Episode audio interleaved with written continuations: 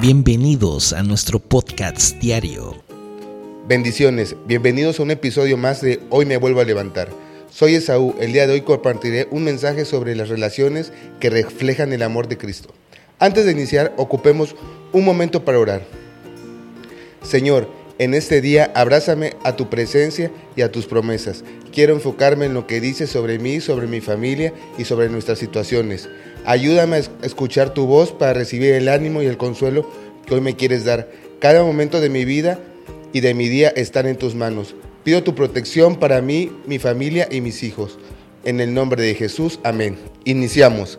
¿Qué es el amor de Dios? El amor de Dios es ese vínculo que sentimos cuando estamos afligidos y una palmada en la espalda que nos anima a seguir adelante. También es la plenitud que nos inunda cuando ayudamos desinteresadamente. Es un mensaje sin, sin palabras que frena los impulsos de agredir y vociferar. El amor de Dios es la comunicación más profunda, la energía que nos mueve a amar a otros, perdonar y recuperarnos y dar más.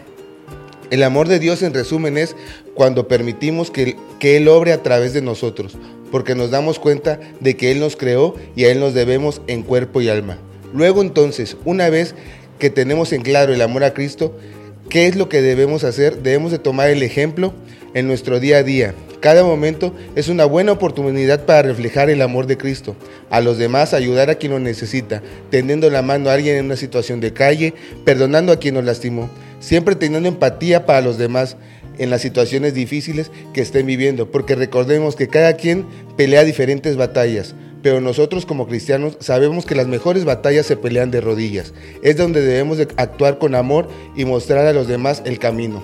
A lo largo de su ministerio terrenal, Jesús mostró el amor que tenía para los demás, cuando bendecía y servía a los pobres, los enfermos y afligidos. Les dijo a sus discípulos, este es mi mandamiento, que os améis unos a otros, como yo os he amado. En conclusión, su amor no tenía barreras.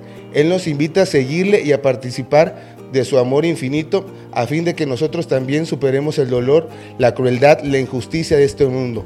Podamos ayudar y perdonar. Me despido deseando que este mensaje sea de bendición para sus vidas. Hasta la próxima.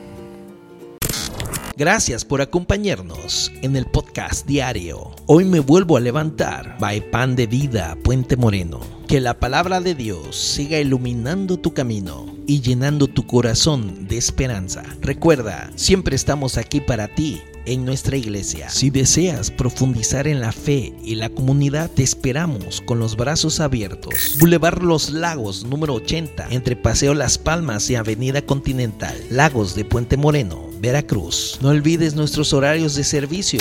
Domingo 11 de la mañana y 5 de la tarde. Miércoles 8 de la noche. Que tengas un día lleno de bendiciones y nos vemos en el próximo episodio. Dios te guarde.